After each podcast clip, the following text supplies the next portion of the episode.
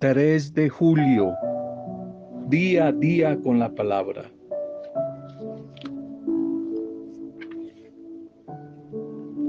Vitaminas espirituales que hoy también tú necesitas, yo necesito, todos necesitamos para alimentarnos, nutrirnos, fortalecernos en nuestra lucha por vivir, por experimentar, por conquistar la felicidad, la bendición diaria que el Señor nos promete.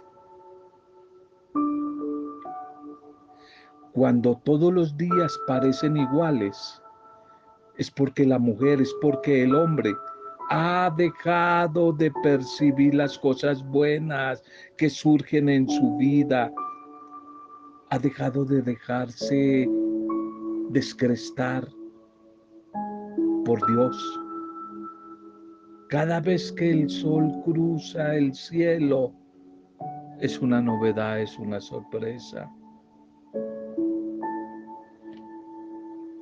Bueno es dar cuando nos piden, compartir una ayuda cuando nos la piden, pero mejor es dar sin que nos exijan, sino sin que nos estén pidiendo.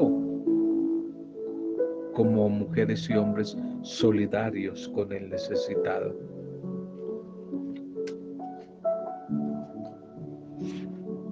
Estamos de nuevo pidiendo bendición para tu vida, orando contigo y por ti, dando gracias a nuestro buen Dios por todo el tiempo que estamos viviendo, aún las dificultades, las adversidades. Todavía iniciando este nuevo mes, primer fin de semana de este nuevo mes de julio creemos que la bendición y el amor del Señor está sobre nuestra vida a través de este mes.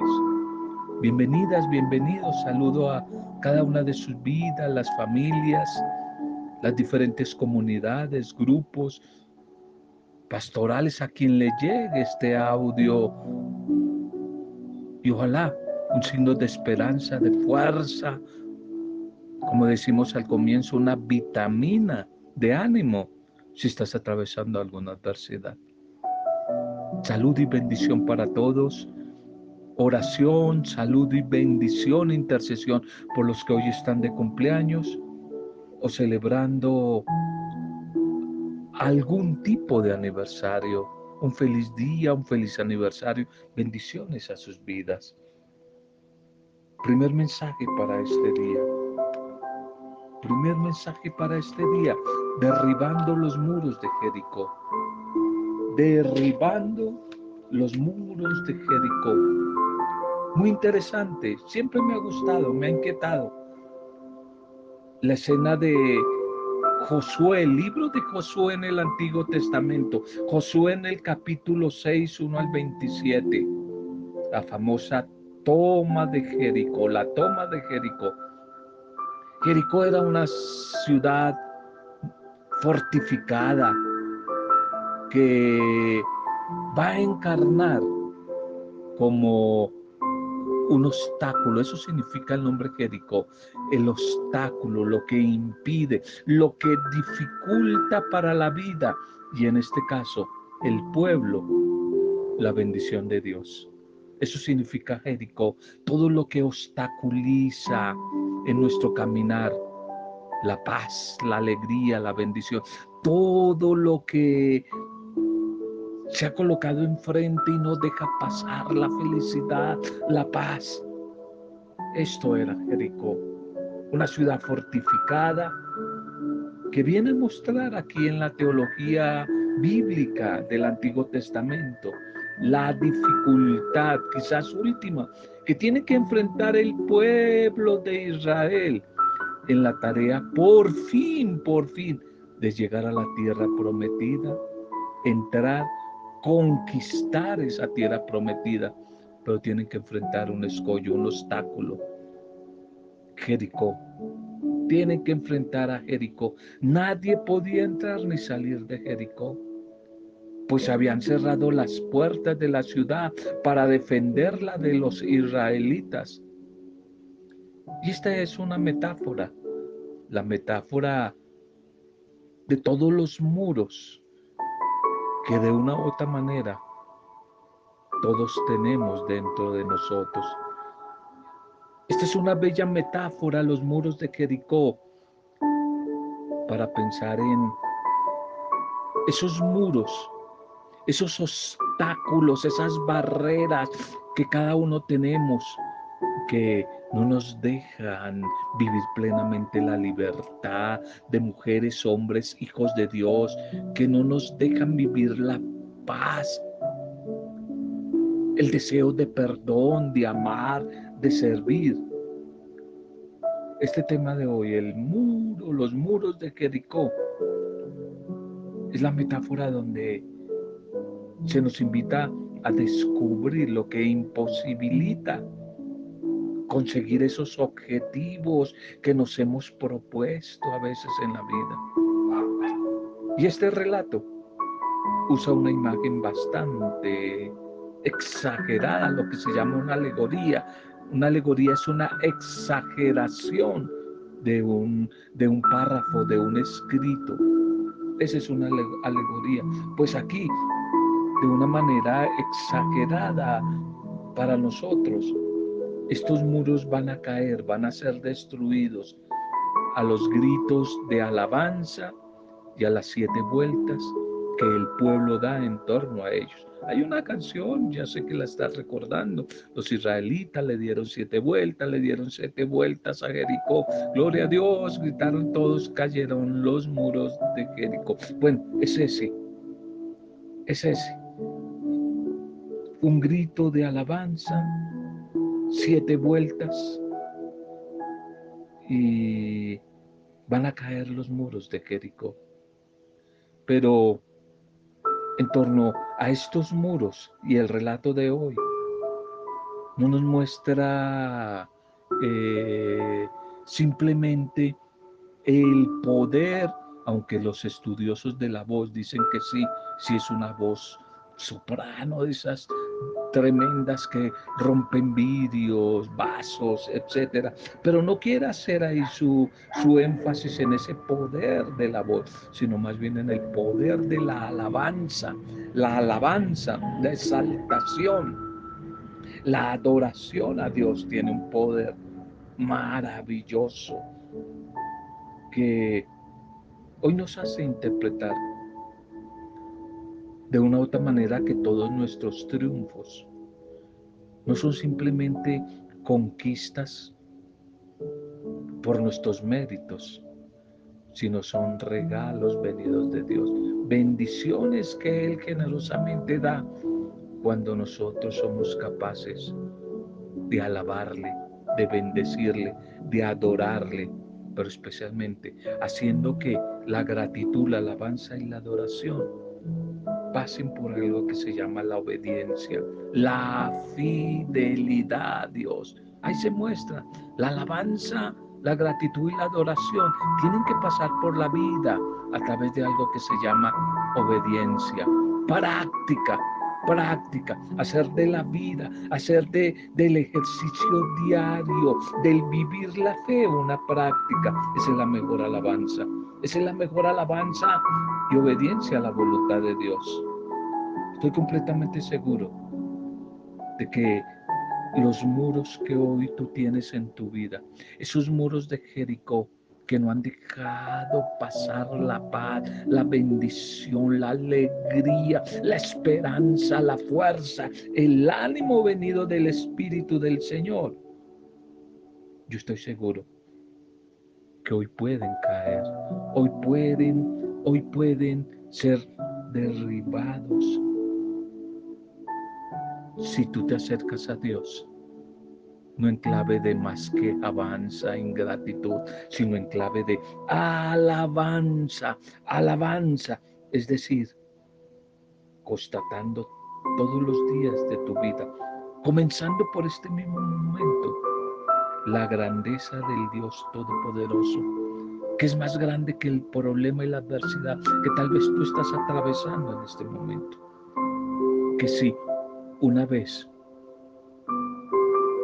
tú le has alabado, le has exaltado, no te has quejado, no le has echado la culpa a Dios, sino después de alabarlo, de exaltarlo, te decides a buscar hacer la voluntad de Dios, a realizar su obra, van a caer muchos muros de Jericó que en tu vida están siendo obstáculo, impedimento para que seas libre, para que experimente la sanidad total de Dios, para que experimente la bendición, la felicidad de Dios en tu vida. Para ello debes tener la confianza necesaria en ese buen Dios que ama y amando escucha. Escucha por amor tu vida, conoce tu vida. De esa manera, conociendo tu vida, Él a través de esa alabanza va a hacer que todos esos muros caigan, caigan por la fuerza y el poder que Él tiene, el poder de su espíritu, el poder de su amor, el poder de su misericordia. No lo dudes, no dejes de dudarlo. Tienes que confiar en lo que Él puede hacer en tu vida y decidirte, soltarte en medio de la prueba, de la adversidad que estás atravesando. Yo sé que no es fácil dar gracias y alabar cuando estamos en la mala, se dice en la inmunda, en la grave, cuando estamos llevados, tristes, deprimidos, derrotados. Pero esa es una buena vacuna, esa es una buena vitamina, esa es una buena medicina para salir de ese estado de depresión, de tristeza, de ruina, de miseria más bien descubrir todo lo bueno que hay, todo lo bueno que Dios ha hecho a mi alrededor y empezar a exaltarlo, alabarle, agradecer, adorarle, pero segundo, a tomar la decisión de empezar a practicar su palabra, obedecerle, obedecerle. De esta manera tenemos que esforzarnos Tú y yo tenemos que esforzarnos en época de tiempos grises, difíciles, vacas flacas como las de este tiempo. Después de alabar, de bendecir, esforzarnos, luchar por dar lo mejor de nosotros, luchando todos los días por hacer mejor las cosas, por hacer bien las cosas. Si lo haces, debes de tener la certeza, la seguridad, que alabando, adorando, orando, esforzándome, luchando, practicando la palabra y confiando en Dios, vamos a contemplar con nuestros propios ojos cómo van a caer todos esos muros de dificultades, todos esos muros de Jericó que tan cerquita que he estado de la tierra prometida, de la felicidad, y esos muros me han robado, no me han dejado entrar, no me han dejado entrar a la felicidad, a la tierra prometida. Hoy Dios está actuando en tu vida. Hoy Dios está actuando en tu corazón. Así muchas veces tú no lo creas o a veces no lo sientas, pero Él está actuando ahí. Él está ahí porque Él nunca te deja sola, te deja sola. Siempre quiere llenarte de victoria, de su bendición, de su vida, de su libertad. Te corresponde a ti escuchar. ¿Estás escuchando este mensaje? Creerlo, confiar y lanzarte para adelante, para adelante, lanzarte en fe a vivir esta palabra y vas a ver cómo van a caer esos muros, esos diferentes muros. Ten la certeza de que podrás superar todas las dificultades que tienes en el nombre de Jesús, desde la clave, alabanza, adoración, gratitud, práctica de la palabra, esfuerzo por buscar hacer la voluntad del Señor. Le suplicamos ahí al Señor que a través de su Espíritu nos convenza que con su fuerza podemos tumbar los diferentes muros de Jericó que están acechando a nuestra vida. La liturgia para este día, titulémoslo, Dudas y certezas, signo de la comunidad de Jesús. Esa es la comunidad de Jesús. Se mueve muchas veces en las dudas y en las certezas.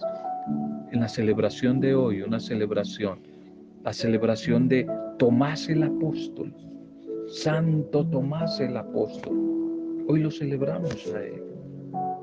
Por eso se nos invita a, mirar un poco ese discipulado de Jesús desde Tomás. Tomás el hombre que no creyó en el testimonio de sus compañeros. Tomás el que no aceptaba la posibilidad que la resurrección pudiera vencer la muerte. Es la fiesta de hoy el Tomás. Tomás, conocido por su incredulidad, el de las famosas palabras, hasta no ver, no creer. Un dicho que se ha convertido en una frase popular. Pero esta incredulidad de Tomás más adelante lo va a llevar a hacer un acto de fe, un acto profundo, una confesión de fe ante la presencia de la resurrección, cuando tiene la experiencia de la resurrección del Señor. Va a ser un, un acto de fe. Señor mío y Dios mío. Reconoce este Tomás que en Jesús resucitado, las señales de su pasión, las heridas de sus manos por los clavos cuando lo crucificaron, la llaga de su corazón traspasado por la lanza, son signos de que no se ha quedado en un cadáver como alguien difunto, sino que está vivo. Está vivo.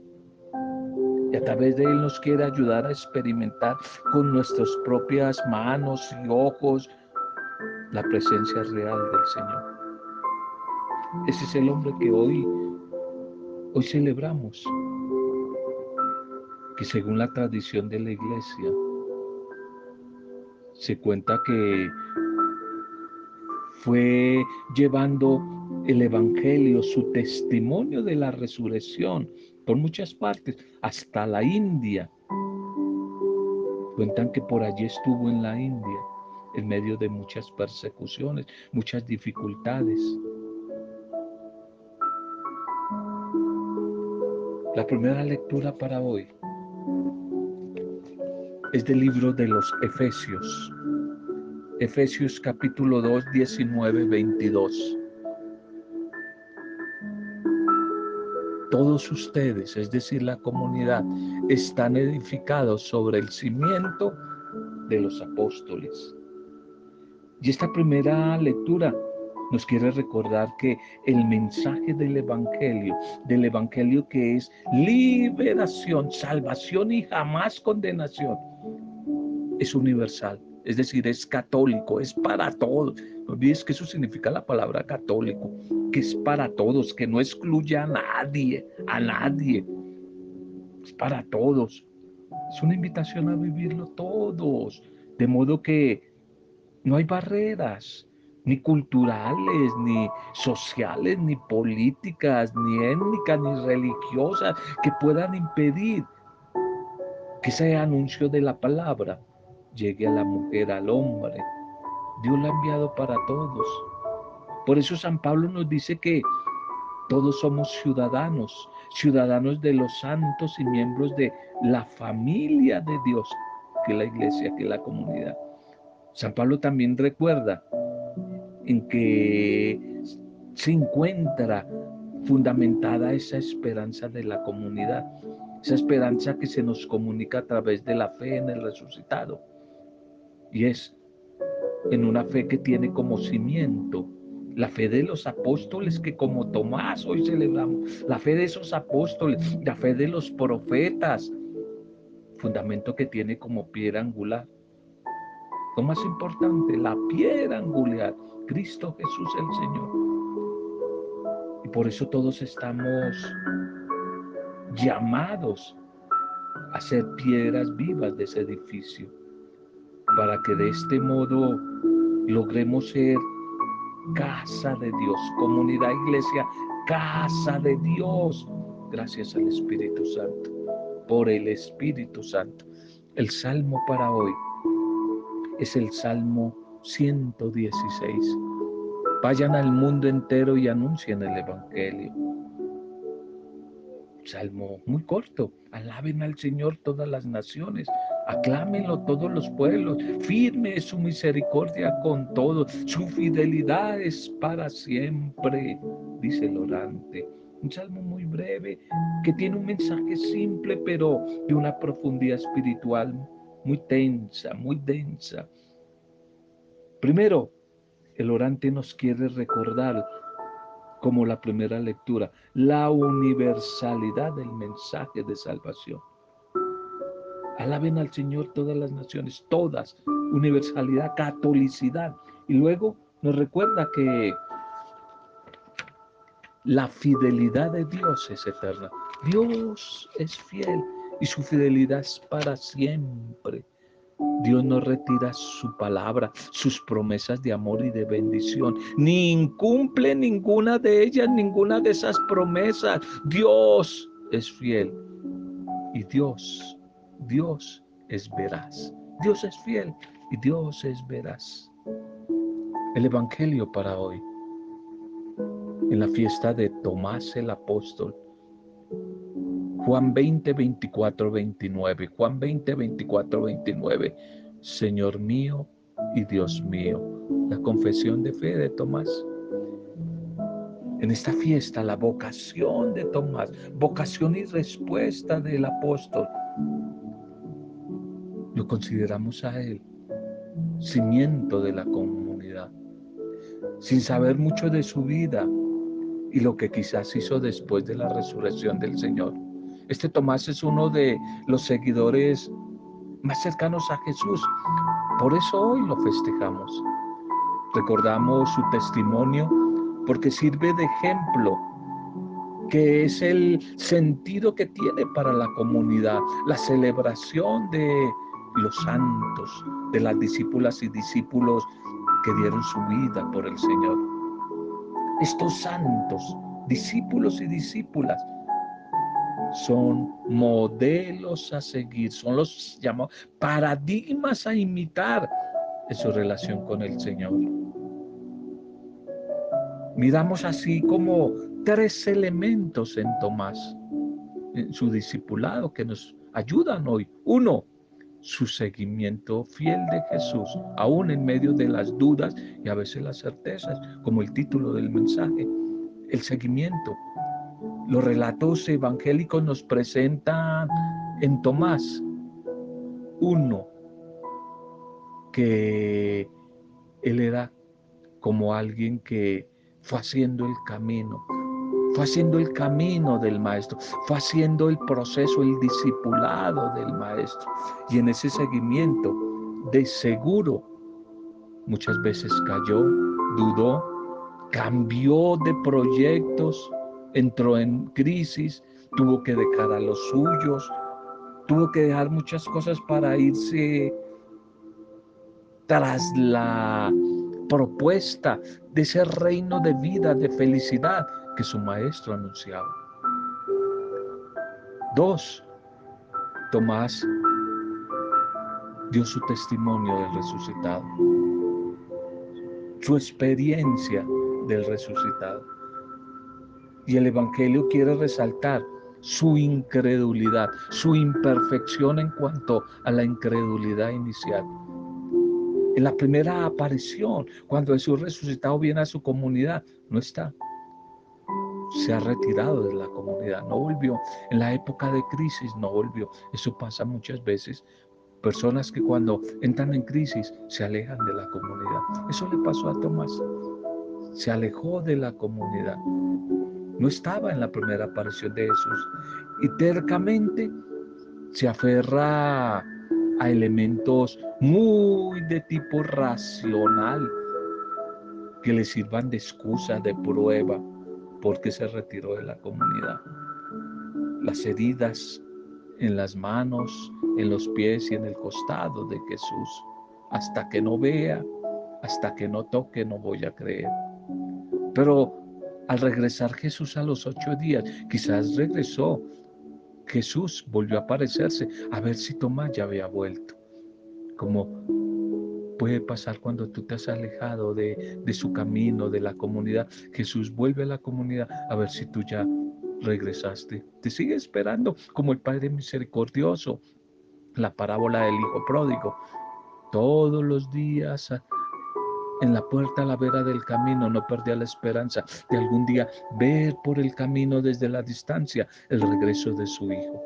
Dios no pierde la esperanza contigo que me escuchas y que quizás te has alejado o estás pensando en claudicar y en alejarte de la comunidad, del camino, del camino del reino de Dios. Pues regresó a los ocho días el Señor a ver si había regresado Tomás a la comunidad y sí estaba allí.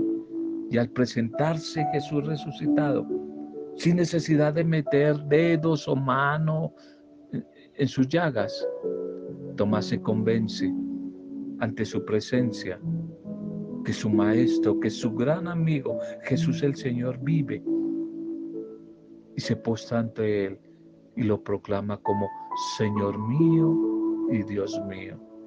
Las famosas palabras confesión de fe que en cada Eucaristía proclamamos. Una fe profunda en el resucitado, en el resucitado que ahora está presente en su vida. Ha tenido la experiencia de la resurrección, mientras tú y yo no tengamos experiencia, vivencia de la fe del resucitado, no pasa nada, no van a haber cambios, no van a haber compromisos.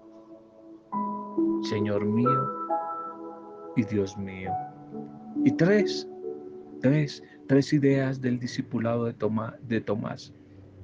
Aunque no es un dato quizás evangélico, lo imaginamos, lo imaginamos saliendo de Judea como los otros apóstoles, se atreve Tomás a ir a predicar la buena noticia a todas las naciones, a obedecer el envío misionero, la gran comisión, y obedece y se va a anunciar ese mensaje, fiel a la misión, fiel a la tarea que les dejó Jesús antes de irse al Padre. Y así se dice que Tomás evangelizó allí, como decía al principio, en la India esta es una fiesta de un discipulado que en medio de la duda tuvo certeza.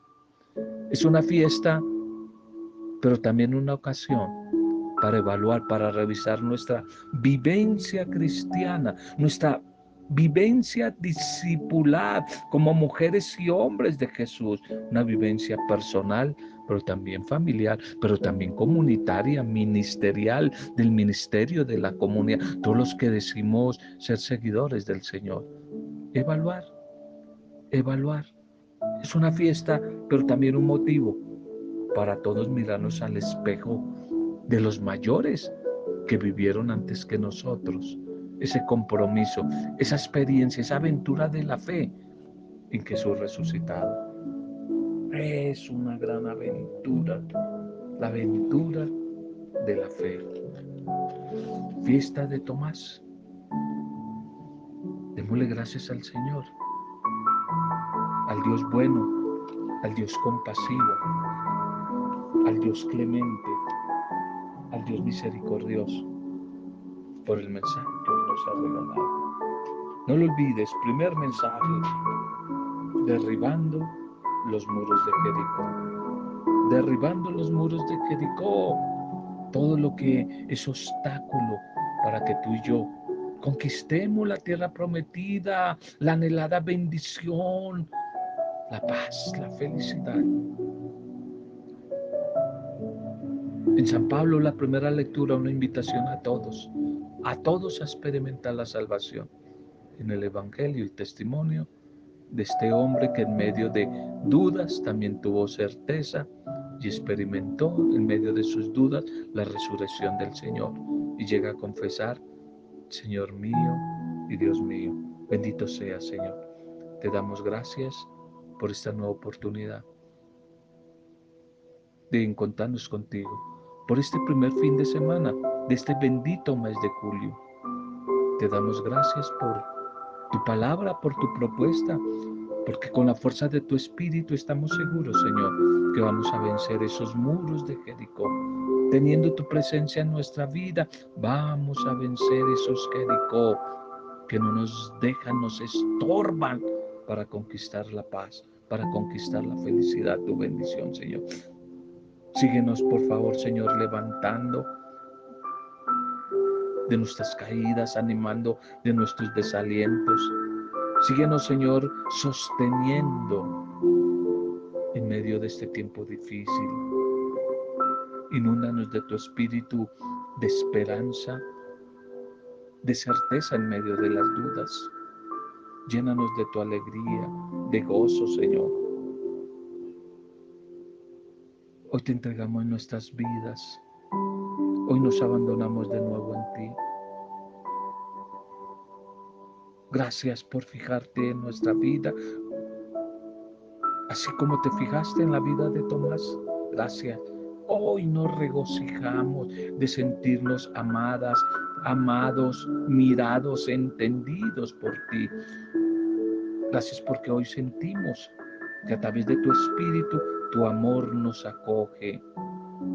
Gracias Señor, por muy a pesar como tomar de nuestras dudas, embarradas, errores, tú seguir confiando en nosotros y nos sigues llamando como Tomás a servirte, primero a seguirte y seguirte sirviéndote con los diferentes talentos, dones, frutos que tu Espíritu nos ha regalado.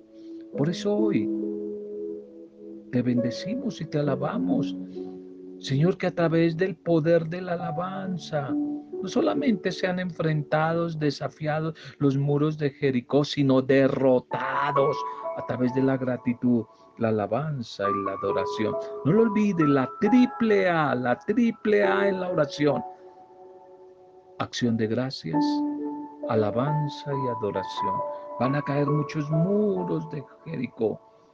Grande eres, Señor, maravilloso eres, independiente de la adversidad que pueda estar atravesando, del estado de ánimo. Señor, mi alma, yo decido a través de mi alma, es decir, de mi mente, mis pensamientos, mis emociones y con mis palabras, agradecerte, alabarte y adorarte, agradecerte, alabarte adorarte, Señor. Bendito seas. Eres maravilloso, Señor. Eres maravilloso. Alabado seas, Señor. Bendito eres, Señor. Maravilloso eres. Bendice, Señor, nuestro país, nuestros gobernantes. Estamos en cadena de intercesión. Entrégale tu familia en este momento conmigo. Si eres madre, padre, entrégale a tus hijos. Si tienes una pareja, entrégale a tu pareja. Si tienes tus padres vivos, entrégale a tus padres. Entrégale a tus hermanos, tu familia, tu entorno, tus amigos, tus vecinos, tus compañeros de trabajo, de estudio. Si no tienes trabajo, oramos, seguimos orando para que el Señor abra puertas de trabajo a través de corazones generosos y solidarios de diferentes empresarios. Hoy te entregamos, Señor, nuestros enfermos, nuestros sufrientes. hacemos desde la intercesión de tu Santo Espíritu para gloria, alabanza y adoración tuya, Padre. En Jesucristo, en el nombre de Él, con acción de gracias, alabanza, adoración a ti en compañía de María, nuestra buena Madre. Amén. Roberto Samudio, de día a día con la palabra.